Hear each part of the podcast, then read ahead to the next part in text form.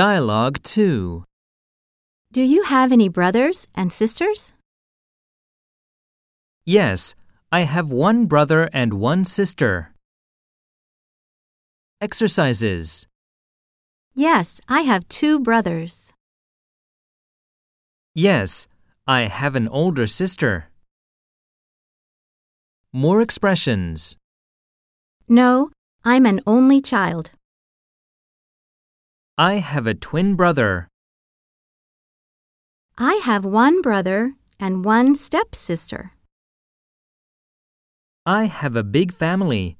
I have two brothers and two sisters.